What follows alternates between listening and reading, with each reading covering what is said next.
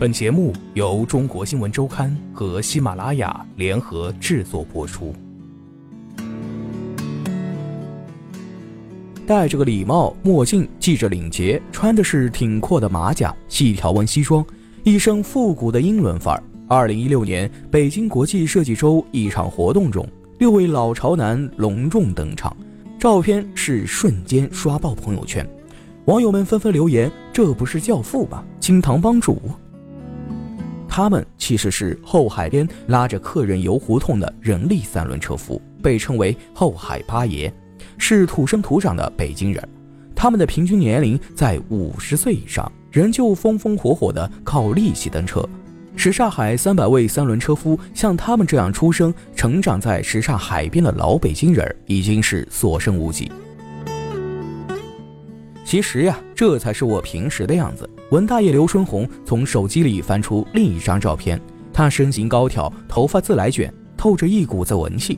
白汗衫、黑裤子、功夫鞋，胸前挂一串玉和菩提，手上是一串蜜蜡。工作时围着毛巾，俯身向前。后海八爷有着各自的标签：文大爷刘春红爱扯闲篇的侃，二爷常秀宁好人缘，三爷李永福算盘珠子。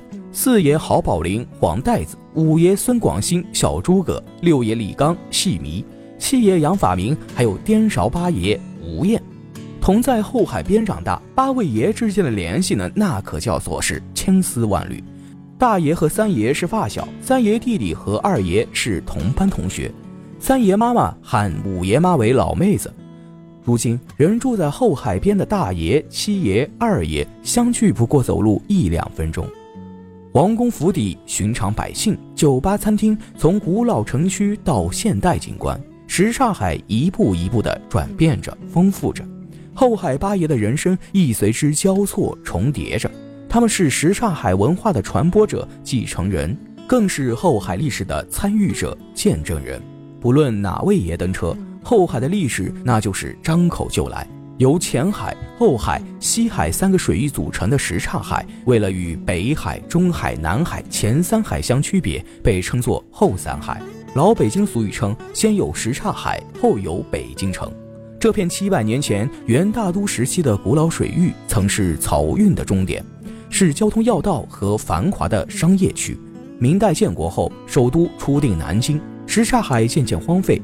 直到明成祖朱棣迁都北京，将漕运渡口改到通州，什刹海湖面渐渐缩减，成为风景区和居住区。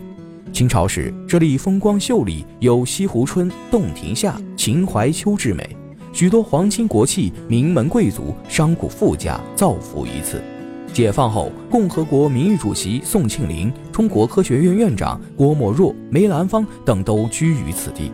家住后海的还有三位元帅：叶剑英、徐向前、聂荣臻；国际主义者马海德、收藏家张伯驹等。渐渐的，这些旧时王府宅院，有的成为国家部委宿舍，文革中又成为了大杂院，住进了最普通的老北京平民百姓们。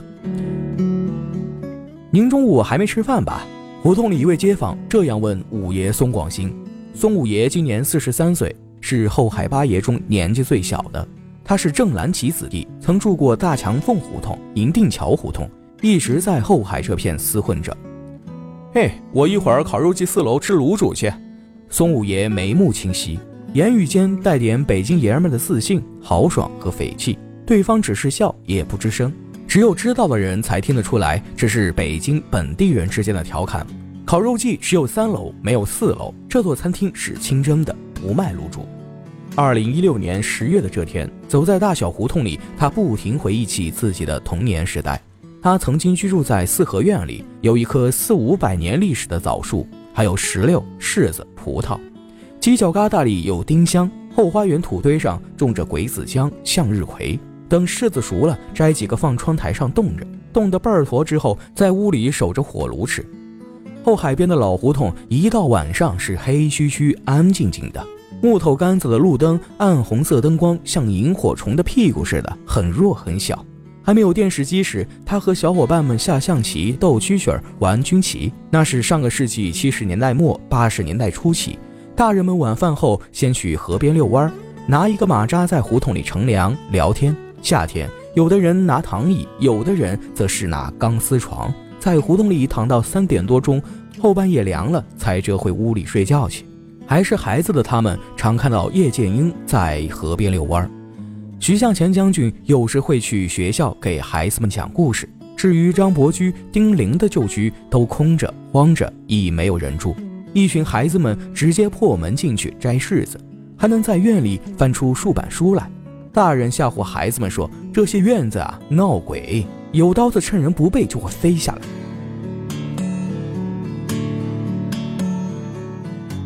那时老北京人生活贫苦，没有好大米。只有口感很差的鸡米，吃棒子面、窝窝头，白面很少。家里人口多的，冬天买一瓶满车大白菜。只有公共厕所，自来水啊要去胡同里的撅尾巴管定时接。冬天取暖烧蜂窝煤，家家户户安黑铁烟囱。那时胡同路面还是土路，每年开春路面总是翻浆，老是行车的地方从地下往上反潮，路面就坑坑洼洼。市政每年来修理，用碾子或者拖拉机再压一遍，要不然就没法走了。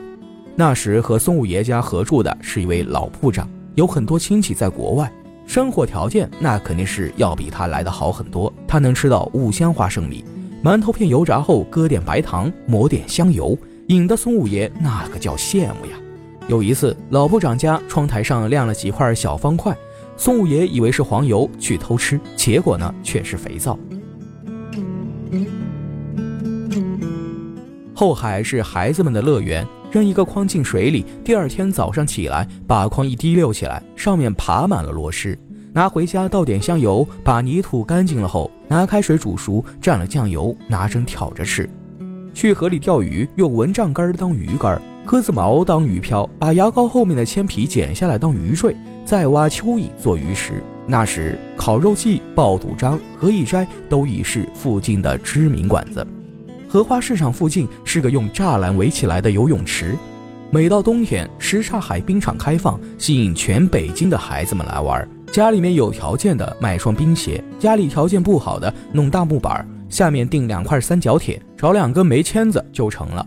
那时后海属城里，出了德胜门就是城外，再走一两公里那就是庄稼地。